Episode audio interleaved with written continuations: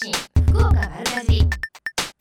6月15日土曜日午前11時を過ぎました。皆さんこんにちは西川由紀子です。瞬間通信福岡丸かじり。今日もここベイサイドプレイス博多スタジオから生放送でお届けしてまいります。グリーンドライブのルーシーさんお疲れ様でした。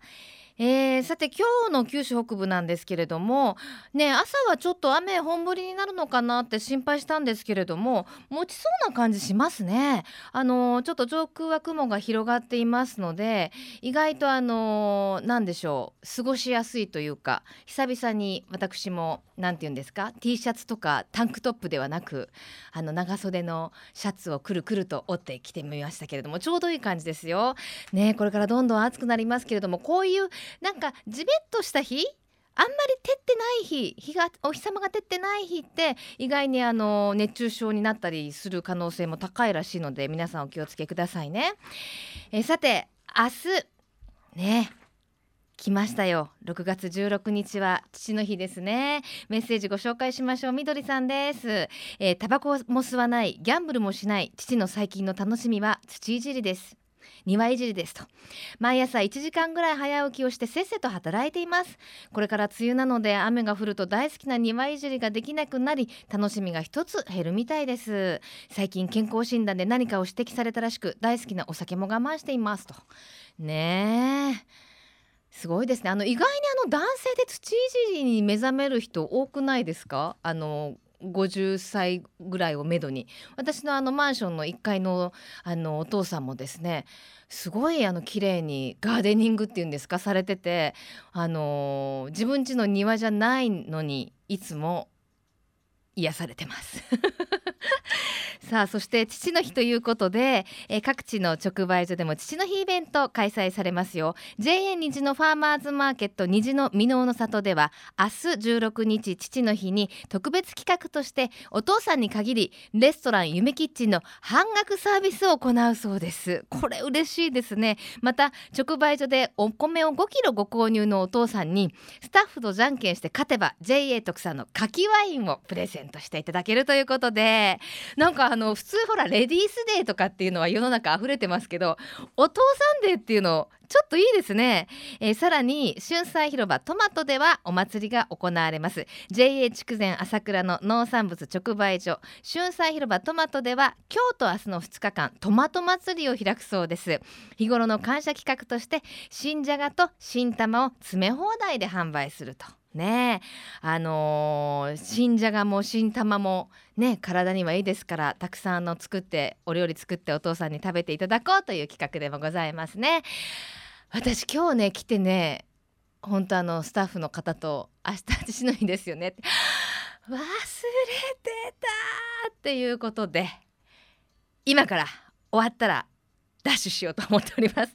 皆さんあの父の日こんなプレゼント考えてるよなんていうメッセージもぜひ番組の方に送っていただきたいと思います。メールアドレスは丸アットマーククロス FM.co.jp ファックスは092-262の0787です。番組のホームページからもメールが送れるようになっています。瞬間通信福岡丸かじりクリックしてください。今日も皆様からのメッセージお待ちしています。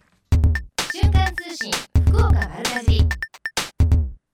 瞬間通信福岡丸かじり続いては教えて聞きかじりのコーナーです今日は朝倉市で17日に行われます山田関通通水式について、えー、山田関土地改良区事務局長の徳永さんにお話を伺いしますよろしくお願いしますはい、よろしくお願いします。すごいあのちょっと耳耳慣れない言葉なんですけれども、はい、山田関通水式これどんなものですか？あの毎年あの田植え前白柿するときにですね、はい、えー、この堀川に水を流すんですけれども、はいはい、えー、このあ時にする神事があの通水式っていうことで、はいはい。えー、17日の9時あの30分から神事をいたしまして、えー、えー、10時過ぎに、えー、山田関の水門を開門して堀川に水を流す。そしてその流れたあ水でもってえー、水車が今あの3連水車、はい、2連水車が2機あるんですが、うんはい、それが回り始めるっていうのが17日なんですね。なるほど。今じゃあ三連水車は止まった状態ということですか？すねはい、あの私一度見に行ったことあるんですよ。えー、あのすごく幻想的ですよね。そうですね。あのー、まあ田園の SL っていうふうにも言われてるんですが、はいはい、この郵送のあの用水車としてはやはりあの日本でもここしかありませんので、うんうん、今多くの方があのやはりあのこういったあの歴史的農業遺産を見るためにですね、ええ、たくさんの方に訪れていただいてます。もうあのそれこそ昔はその風景っていうのは日本の田園にあちこち溢れてた風景ということですもんね。もう今はそこだけなんですか？えあのこれだけあの用水車としての機能を果たしている、あの水車っていうのはこの朝倉の地だけなんです。あ、そうなんですね。あ、まあなんていうんですか、モニュメントというかそういう形ではあってもなかなかちゃんと起動、ね、機能として動いてる水車はない、ということなんですね。えー、ですからこの1789年に、はいはい、ですからもうすでに224年間、はい、えー、このエコですからね。うん、えー、でこれでやっぱりあの現在まであのー、回ってるっていうのは、うん、この朝倉の地域のあの農家の方が、かたくなまでにも今までも何回も何回も、あのもう水車をやめてポンプにしたらっていう話になったんですけども、はい、やはりこれだけの先人の作った文化的な農業の一端をですね、はいはい、守ろうということで、うん、えー、みんなあ頑張って現在も今、あのー、保存をしてる次世代に残そうということでですね、うん、えー、えー、頑張ってるところなんですけどね。やっぱりそれだけにその保存をするご苦労も終わりでしょう、あの実を言うとですね、はい。毎年あの組み立て解体そして5年ごとには全部あの7基の水車は更新するんです。でこのためにやっぱ多額のですね毎年の維持管理費用、それから5年のあの更新費用っていうのがですね、今農家の方に重く負担がのしかかってるもんですから、またもうポンプに変えたらどうかっていうふうなあのそういう話もありましてね、まあ、今いろいろあの次世代に残すためのあの取り組みを今やってる最中なんですよ。そうですか、えー、やっぱりあのでそれを作る人たちも水車がなくなることによってねあの職人さんもいなくなってしまったら残念なことですしね。ねもう水車大工さんっていうのもやはり今、今川幸次さんという方、お一人がですね、す頑張ってあの保存のために、えー、頑張っていただいてるんですけどね、うん、あのそのね三年水車のところにちっちゃな直売所があって、えー、横にこうなんていうんです箱が置いてあってあの保存のためにご寄付お願いしますって確かされてましたよね。あらあ見られました？はいはい。あの少ないですけれども微力ですけどさせていただいたことがございました、えー、やっぱりでもそういう話を聞くとね、えー、やっぱりあの風景をね私も子供がいますからなんか残したいなっていうふうな気持ちに新たになりました。だから、ね、あのまあ、なかなかあの厳しい部分があるんですけども、ええ、やはりこういったあの文化っていうのをですね、うん、なんとかやっぱり次世代に残すっていうのが、ね、まあ、私どもの大きな役割でもあるということで、でね、まあ、一生懸命今取り組んでる最中なんですよ、はい、まずはねたくさんの方に見ていただいてね美しさをね、ありがとうございます。その通水式が17日に行われると、はい、でも毎年大にぎわいのようですよね。あのまあ、毎年あのそういう状況で来てますけどね。はい。はい、で、まあ動き出すとあのいつもその動いてる様子を見られるんですけれども、はい、あのイベントもあるそうですね。あの実はですね、ええ、あの三連水車の近くに三連水車の里っていうのがあります。はい。えでここでですね、実はあの、6月の23日、次の日曜日なんですけども、うん、13時からドロンコ運動会っていうのが行われます。はい、これはですね、ええ、田植え前の白柿をする代わりにですね、人間の人力で、えー、白柿をしようという、まあ、こういった企画なんですが、また結構、あるいは綱引き、えー、田んぼのお宝探しなどですね、えー、親子では参加いただく、あのー、プランが一つ。それから、うん6月30日の,、あの13時からですね、うんうん、あのこれは昔ながらの手植えを体験していただこうということで、はい、えー、これも親子で、あの参加いただきたい、まあ、そういった、あの企画がされてます。なあ、こ楽しそうですね、えー、あの私たちがちっちゃい頃はあのそれこそ学校の授業っていうか低学年の頃にね田植えの授業とかありましたけども、えーはい、今なかなかやっぱりもう田植え年には田んぼに入ったことがない子供なんていっぱいいますもんね。ね。あの昨年もやってるんですけども、やはり多くの方に参加いただいてまして、ええ、やはりあの土と触れ合う、うん、それからあのこのイベントに参加いただいた方、はい、秋にあの収穫したお米をですね、ええ、あの2キロプレゼントするっていうあのそういったあの企画もされておりますのでそうなんですね。じゃあ親子で1500円で2キロもらったら、ね、ね、体験もさせてもらって楽しい思いもして2キロもらえるんだったら、えー、お得な、そういう企画ですので、ね、ぜひですねあそうですか。訪れていただきたいなというふうに考えてます。わかりました、えー、運動会は6月23日日曜日。これはもう当日行って大丈夫なんですかね？そうです。あのできればですね、えーあの事前にお申し込みをいただければと思ってますので、はい、三連水車の佐藤朝倉の方にですね、ええ、お問い合わせいただければと思ってますが。なるほど。わかりました、はい、そして田植え体験は6月30日の13時からと。まあ予約というかお問い合わせをしていただいた方が確実ということですね、ね、はい、ではお申し込みお問い合わせ先お願いします、はい、えー、三連水車の佐藤朝倉、はい、え電話番号がですね、えー、0946 52局の9300です。はい。わかりました。それでは最後に一言メッセージをいただけますか？はい。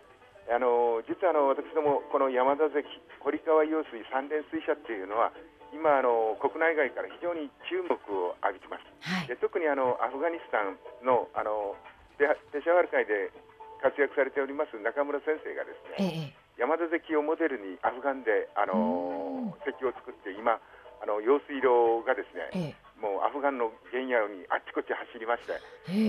ー、1万7500ヘクタールが、うん、原野が今農地に蘇ってます。あそうですか、え。ー、農民70万人の方が昨日今あしてるということでですね、うんうん、まあ、そういうことから多くの方が今訪れられているんですけれども、はい、またこのあの水車もですね、ええ、アフガニスタンに今中村先生が作られているということで、ええ。ー、もう非常にあのそういう面でも脚光を浴びているということでですね、うん、まあ、この地をぜひ多くの方に訪れていただきたいなというふうに考えてますので、はい、ぜひ朝倉へ皆さんおいでください。はい、熱いメッセージありがとうございます。あの国連の方もね、あの視察に来られたなんていう記事も読みましたよ。そうですね。あの、ね、般国連、それからあのケニアの方もですね、やはりあの取水石っていうのはこの世界に誇れるっていうことを中村先生おっしゃってるんですが。あのこんなにすごい斜め石の石はないと、ね、でぜひこのこういった石をですねあの自然と調和しそれから生き物と共存できているこの山田石っていうのはですね、まあ、世界に誇れるあの、石であるということで、はい、まあ、どんどん国内外に情報発信をしていきたいと考えております。わかりました、はい、ぜひね一人でも多くの方に訪れていただきたいと思います、ね、よろしくお願いします。はい。徳永さんどうもありがとうございました、はい、ありがとうございます。瞬間通信福岡丸かじり。瞬間通信福岡丸かじり。続いてはえみちゃんのみんなの良い食のコーナーです。今週は JA 筑前朝倉の朝倉カントリーエレベーター利用組合組合長の森茂樹さんと、えー、JA 筑前朝倉食農安全課の浜崎さんにお話をお伺いします。まずは森さんよろしくお願いします。よろしくお願いします。あのお米作っていらっしゃるそうですけれども。はいそうですね。これから忙しいですね。そうですね。今から食べが始まるけどですねね忙しい時期でございます。でもあの忙しいけどちょっと嬉しい時期でも終わりなんじゃないですか？そうですね。しかし雨が少ないけどですね、そうですよね。今年ね本当空梅雨どころの話じゃないですよね。そうですね。はい自然相手なのでね毎年ハラハラしちゃいますね。そうです。はい。あの先ほど山田関貫通式のお話を貫通、えー、お話を伺ったんですけれども、はい、あの17日にいよいよ水車も回り始めますけれども、はい、田植え始まりますね。はい、はい、どうですか準備は？準備は今ちょうどあの麦取りが終わりまして、うん、生産者の方があの田植えの準備の最中ですね今。あ、そうなんですね。はい、あのちなみに森さんどれぐらいの田んぼを？うん、私の場合が水田が三兆三ヘクタールぐらいですね。三ヘクタールですか。はい。三ヘクタールっていうとどれぐらいの米が取れるんですかね？二千二千百トンぐらいですよね。そうですまあ聞いてももうよく理解できないぐらいの量のお米ですね。そうですね。はい、あのー、ちなみに作ってらっしゃるのはどんな種類のお米なんですか？あのー、品種としてはあの元気尽くしですね。はいはい。それと日の光。はい。それとあのー、筑紫何やってたんですかね？じゃあ三種類ぐらい作ってらっしゃると。そうですね。あ、そうですか。あのやっぱ品種によって栽培方法というかやっぱりこう気をつけなきゃいけないことって違ったりするんですか？そうですね。うん、その各自がその三品種じゃなく、うん、その水田に応じて作っておりますのでですね。漢字の方もやはりいろいろありましてですね。ええ、はい、早期米と遅い米とがまた。はいはいはい。あの食べも若干違うし収穫も違うわけですね。あそうですか。はい、はい、あの今はちょっと農薬を減らした栽培方法などにも取り組んでいらっしゃると。そうですね。はい、今のやはりあの安全ということで、うん、あの病害虫防除の農薬散布を控えて、えー、また化学肥もあの控えた、独自の肥料であの栽培しております。それで安全ということで、うん、美味しい米を生産者へということで今鑑定はしております。わかりました、はい、今年もぜひ美味しいお米を作ってください。はい、わかりました。はい、ありがとうございました。はい、さあ、そして浜崎さんよろしくお願いいたします。はい、お久しぶりです。あ、こんにちは。こんにちは、浜崎さん。さて、あのー、ちょっと新商品のご案内などを今日はしていただけると。あ、そうなんですよ。はい。はい。えー、っとこの度ですね、JA 筑前朝倉では地産地消のインスタントラーメン、筑前麦かちゃんラーメンと、同じく麦かちゃん塩焼きそばを開発しました。いやあの気になるところなんですけれどもまずはその麦かちゃんとは何ぞやっていうのをちょっと簡単にいいですかね。あはい。あのー、以前ですね西川さんに食べていただいたんですけど、あのスタジオで、はい、あの麦太郎というですね、はい、えー、朝倉で採れた小麦粉の、うん、おかぼちゃのだご汁を食べてもらったと思うんですけど、うんはい、実はあの麦太郎君には妹がいまして、ええ。ー、その子を筑前麦香ちゃんと言います。うん、であのー、麦わら帽子かぶってて、ええ。真っ黒に日焼けしてて、元気な女の子なんですけど、はい、その女の子の正体があの福岡県が開発したラーメン用小麦、筑紫ダブル2号という小麦粉を使ったですね、はい、えキャラクターになってます。いや私あの時あのいただいて帰ったおそうめんあったじゃないですか。あはいはいはい、あれ麦太郎くんでしたっけ？そうですねはい。あれがね、はい、美味しくて。あ本当ですか？ありがとうございます。あのやっぱ子供ってよくわかりますね。はい、まあまあこれ美味しいねって言ってほとんど食べられちゃいましたけど、そうですあのコシが違うんですよね。ああの本当に食べた瞬間ですね、うん、ちょっと歯ごたえとあと喉越しが違うと思いますね。ね、はい、だからあの意外にあのなんていうんですか朝お味噌汁の中にパッと入れたりとかね。ああなるほど。あの、はい、伸びにくかったです。あありがとうございます。またください。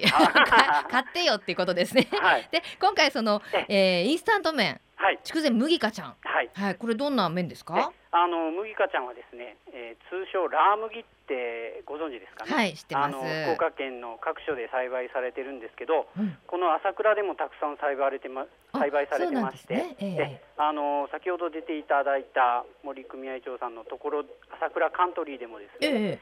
えー、えー、先週ちょうどこのラー麦が収穫されて今まさに乾燥調整の方をされてます。はい、はい、でこのあのラー麦を使ったですね、えー、麦かちゃんで、えー、美味しいラーメンと塩焼きそばを、うん、この度インスタントなんですけど、ええ、作りました。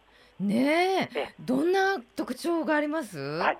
あのー、先ほど西川さん言われたようにですね、え、これもまたもちもちっとしててですね、うん、えー、あのつるりと喉越しが良くて、ええ。ー、それともう一つ特徴がありまして。えええー、地元の博多万能ネギを使ったネギラー油がついております。はい、いやちょっと、はい、届いてない。あ 試食はいや違うんです。食べてたらね感想言えたななんて思って、はい、いや冗談です買いますよ。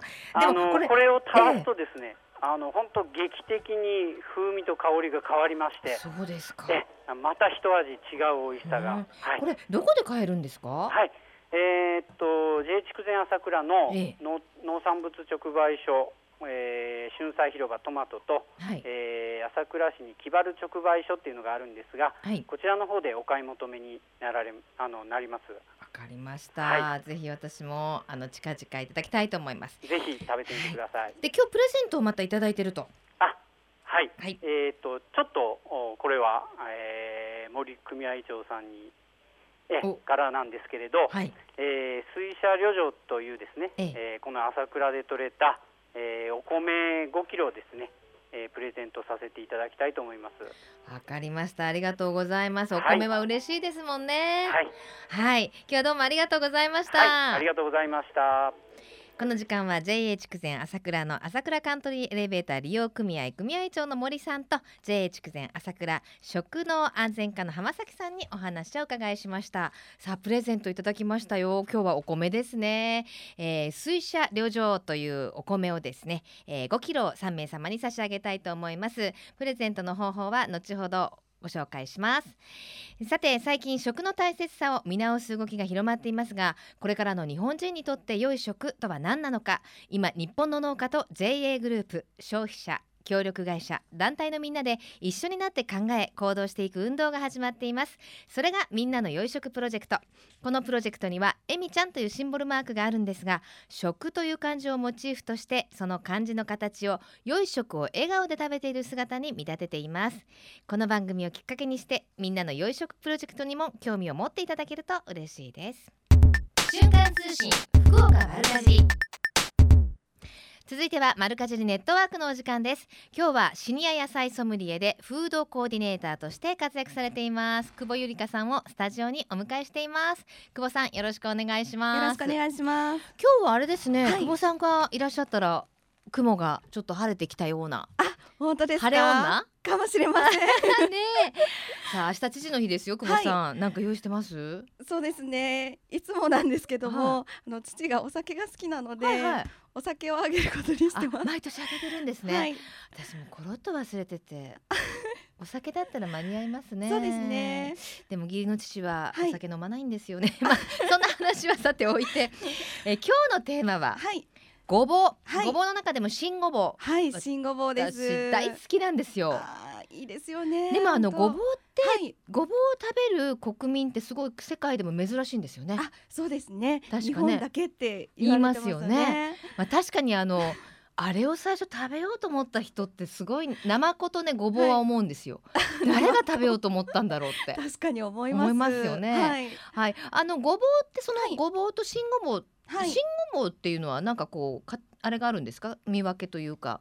見分けはですね、ええ、あの秋に種をまいて春に収穫される若鶏のごぼうになるので、うん、とても柔らかくアクが少ないっていう特徴があります。うん、なるほど、はい、はい、そういう特徴があるとどんな風に調理するのがおすすめですか、はい、調理はもうあのあまりこう加熱をしない調理っていうのがおすすめで、うん。うんええ、味付けもさっと味付けするシンプルな味付けがおすすめですね。なるほど。はい。はい。さあ、新ごぼう、どんなごぼうがいいですか？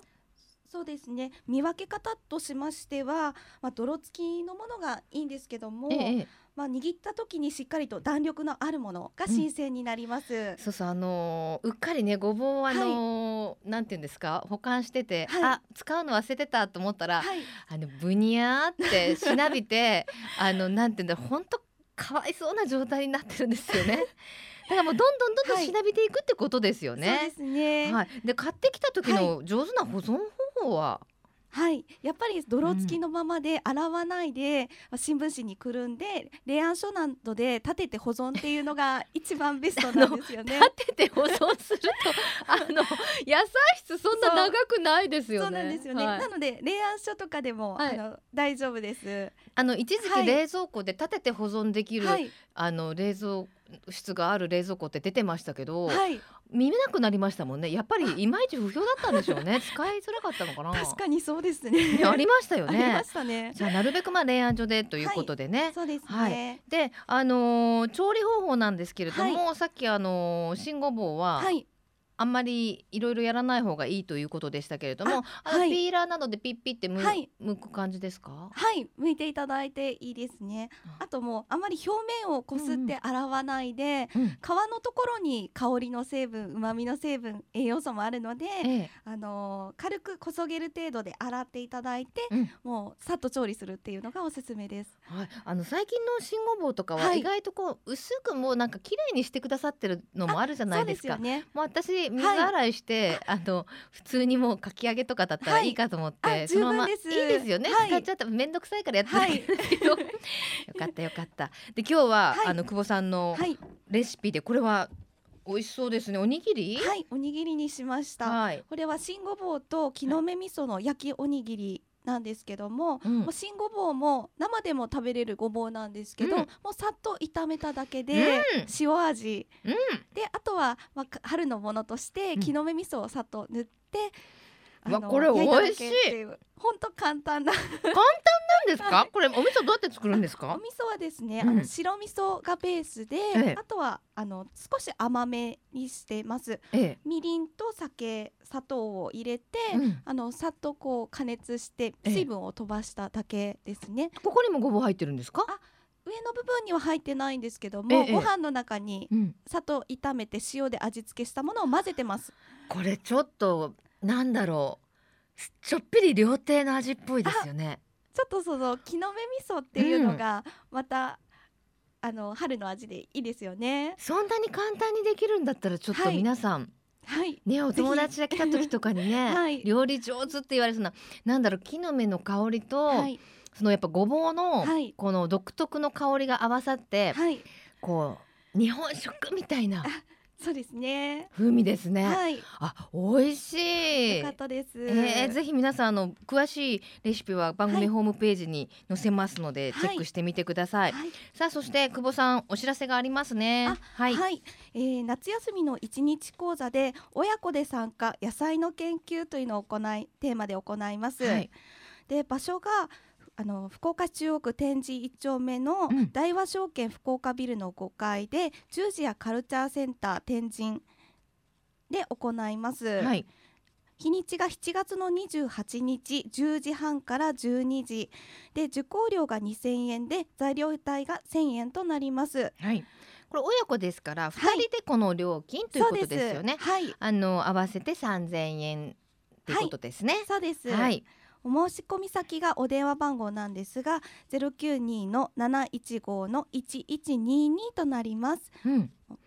これあのー、親子っていうことですから、はい、どんなことを学べるんですか、はい、ああのいろんなお野菜の食べ比べであったり、うん、ちょっとしたかんあの野菜のクッキングとか、はい、野菜のクイズとか、うんうん、ちょっと楽しい感じでイベントを盛り上げていこうかと思っています。ねやっぱりあの子供ってね、はい、パクパク野菜食べる子供を探す方が難しいというぐらいやっぱ あの苦味がダメなんですってね子供ってあの味覚が敏感だからね。でねはい、でもこういうところに来てね自分で調理したり食べ比べみたいにゲームしたりすると、はい、また野菜が好きになってくれるかもしれませんしね。そうですね野菜好きになってほしいですね。そうですね。さあ今日のテーマごぼうでしたけれども、最後にじゃあ久保さんにメッセージをいただこうかな。あはいあのこの時期しか食べられない新ごぼうは、うん、本当柔らかくてみずみずしくて、生でも食べられるごぼうになります、うん、ぜひ皆さんこの上品な優しい香りを味わってみてください。上品な優しい香り。はい。すごいメモメモ。どっかで使おうだねはい、マルカジネットワークこの時間はシニア野菜ソムリエでフードコーディネーターとして活躍されています。久保ゆりかさんにお越しいただきました。ありがとうございました瞬間通信福岡丸かじベイサイドプレイス博多スタジオから生放送でお送りしています。瞬間通信福岡丸かじり。福岡のよかろうもんのコーナーです。この時間は毎週ゲストをお迎えいたしまして福岡県のブランド農林水産物をご紹介してまいります。今週のゲストは音賀漁業協同組合芦屋地区代表理事の中西隆夫さんにお越しいただきました。中西さんよろしくお願いします。おはようございます。お待たせいたしましたね。あの明日父の日ですよ、はい、中西さんのお宅はどうですか？からんですね。わからんですか？ねあのー、今日はですね、あのイカの紹介ということで来ていただいたんですけれども、音楽のところ、あのー、そのあたりで取れるイカはとっても美味しいんですよね。はい。なんというイカでしたっけ？ケンサキイカ、アシアンイカです。ね、ケンサキイカで、まあブランド名がアシアンイカって言うんですよね。はい、あのどんな特徴があるイカなんですか？イカ特徴ですかね。うん、まあ美味しいとが特徴ですかね。そらそそうでしょうね。はい。特になんかこうこ違う釣り方とかされてるんですか？うん、一本釣りでですね、一匹ずつ手するとがあれですね。イカ一匹ずつ釣るってそれはもう大変じゃないですか？はい、そうですね。え、なんで一匹わーっと取った方が良くないですか？やっぱ運動取ったら傷むからですね。一匹ずつのがいいですね。そうですか。はい、イカってあの引き上げた時で透明だったりこうぐにょぐにょって入れ替わったりするじゃないですか、はいはい、色がいろいろ変わりますね、ね。はい、あれ傷んだのとかなんか分かりにくい気がするけどやっぱ違うんですね、違いますねやっぱ。鮮度に関わってくると、新しい方はやっぱ透き通っていますね真っ白あ、そうですか、そうです。透明感がありますね。透明感がね。ちなみに中西さんっていつからこう、まあ漁師さんなんですか？漁師ですか。十十五からで漁師です。十五歳の時から、はい、何年 何年ですか？もうじゃあ。えー、71か2かな。え？ー、今おいくつ？72歳です。お若いです。現役バリバリですね。はい、今のところ現役です。いやー、素晴らしいですね。はい、え、そのずっと船の上にい。らっしゃって、はい、漁師の魅力ってどんなとこですか？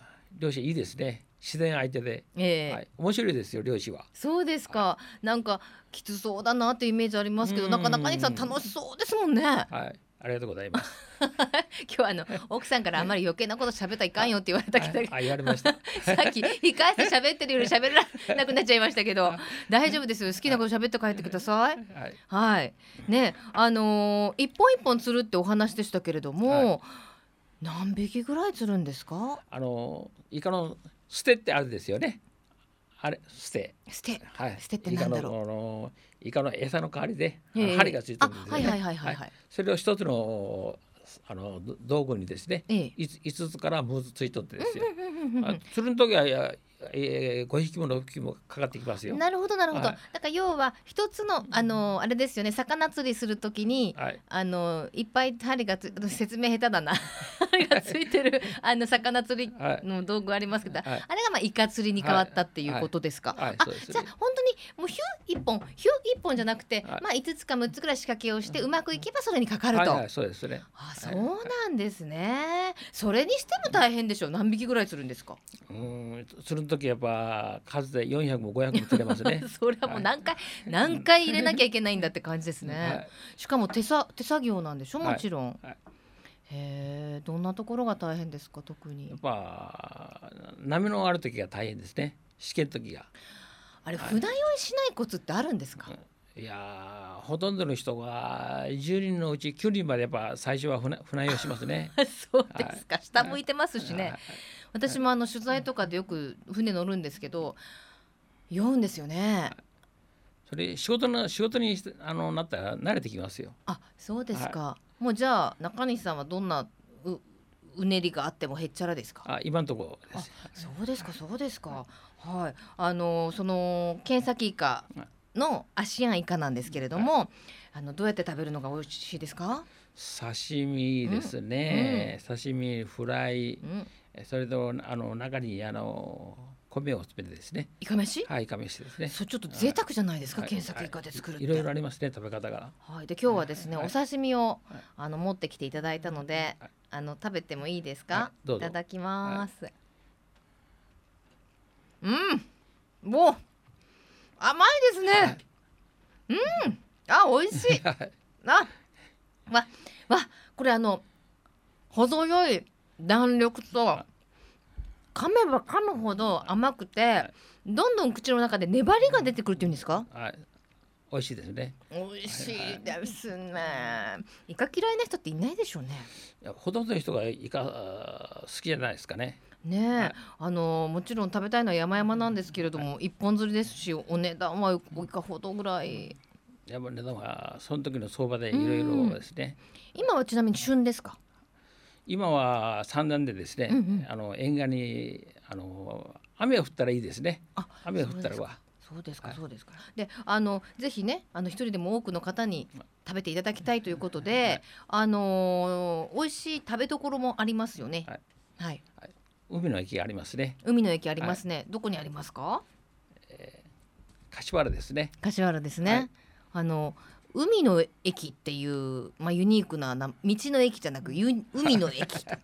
音が漁業柏原活魚センターでいいんですかこれ、はい、そうですね。はいここにあるんですけれども、はい、すごいあの店内が広くって、はい、やっぱりあのイカの町ですから、大きいいけすありますね。はいいけすいいつもあのいけすは確保してありますね。ねで、あのー、そういう直売所なのに、奥に行くとこれレストランがあるじゃないですか、食事もできますね。ね、美味しいですよ。どんなメニューあります？はい、いろいろありますね。はい。はい、まあ一度来てください。ここほら載ってるんですよ。はい、刺身定食、はい、イカ御膳、握り、バーベキューまであるじゃないですか。ね、どれが一番人気ですか？刺身定食かな。海鮮料理かな。ね、あのー、中西さんはそのイカ釣り漁船って。何時頃から出るんでしたっけ、えー、今のとこですね、うん、午後4時ですね。出港が、はい、出港もうまちまち県の自分自分でですね、うん、だだいたいこの頃午後4時ですね。4時に行って帰ってくるのが、はい。はい、帰ってくるのがね午前1時か2時ぐらい。いや本当大変なお仕事ですよね。い。つ寝るんですか、えー、それから風呂入ってですね、はい。えー、睡眠時間が4時間ぐらいですね ちょっともしかして今お眠ですか？少し、ちょっと眠いです、ね、そうですよね。普段は寝てらっしゃるんですものね。そうかそうか今日はね明日お休みということで特別に来ていただきましたけど、あのアシアンイカとともにアシアの魅力ってどんなとこですか、いろいろありますね、うん、例えば、うん、お土産物でですね、うん、このアシアの昔からのみりん干しですね、これ大変人気があって美味しいですよ。みりん干しは。ですか。じゃあ、食べ物も美味しいし、海も素敵だということで、たくさんの方に来ていただきたいですね。はい、最後にメッセージお願いできますか、よろしくお願いします。シンプルザ日本の男という感じがしましたけれども。じゃあこれからも元気に、はい、あのイカ釣り漁頑張ってくださいね、はい、どうもありがとうございます、ありがとうございました、今日は音楽漁業協同組合、えー、芦屋地区代表理事の中西さんにお越しいただきました。ありがとうございました、ありがとうございましたさてこのコーナーは福岡県農林水産物ブランド化推進協議会の協力でお送りしました。瞬間通信福岡丸かじベイサイドプレイス博多スタジオから生放送でお送りしています。瞬間通信福岡丸かじり。今週のプレゼントは JA 筑前朝倉からいただきました、えー、水車両場米。水車旅情というお米ですね。日の光5キロ5キロを3名様に差し上げます。ご希望の方はメールかファックスでご応募ください。メールアドレスは丸アットマーククロス FM.co.jp ファックスは092-262の0787瞬間通信福岡丸かじりまであなたのお名前住所年齢電話番号番組へのメッセージも忘れずにお書き添えください。応募の締め切りは6月21日金曜日到着分まで有効とさせていただきます。たくさんのご応募お待ちしています。また JA グループ福岡のホームページをご覧いただきますと県内各地の直売所の情報や旬のおすすめレシピ確認できますよ。皆様もぜひ一度ご覧になってください。さあそして瞬間通信福岡丸かじり。先日番組放送100回目を迎えまして100回記念の番組オリジナルステッカーを作りました。このステッカーを番組へメッセージを送っていただいた方に差し上げています。ステッカーのプレゼントは9月末までの予定ですがなくなり次第終了とさせていただきます。よろしくお願いいたします、えー、それではここで皆様からいただきましたメッセージをご紹介してまいりましょう。はい、えー、母は痩せたい痩せたいと言いながら毎日ご飯をおかわりしています。というのは、えー、道代さんからいただきました。そうなんですよね。